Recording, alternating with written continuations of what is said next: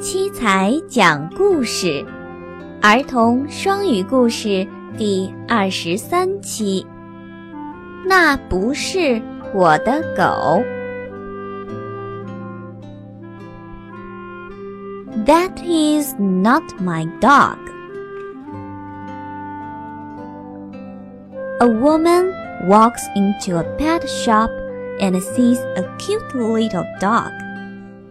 She asks the shopkeeper, Does your dog bite?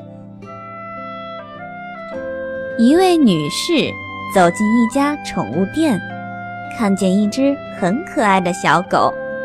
她问店主：“你的这只小狗咬人吗？” The shopkeeper says, "No, my dog does not bite." 店主说：“ 不，我家的狗不咬人。” The woman tries to pet the dog, and the dog bites her.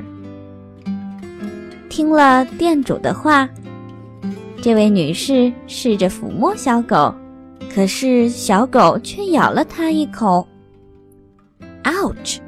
She says, I thought you said your dog does not bite. 哦， 妇人说，我想，您刚才还说您的小狗不咬人。The shopkeeper replies, That is not my dog.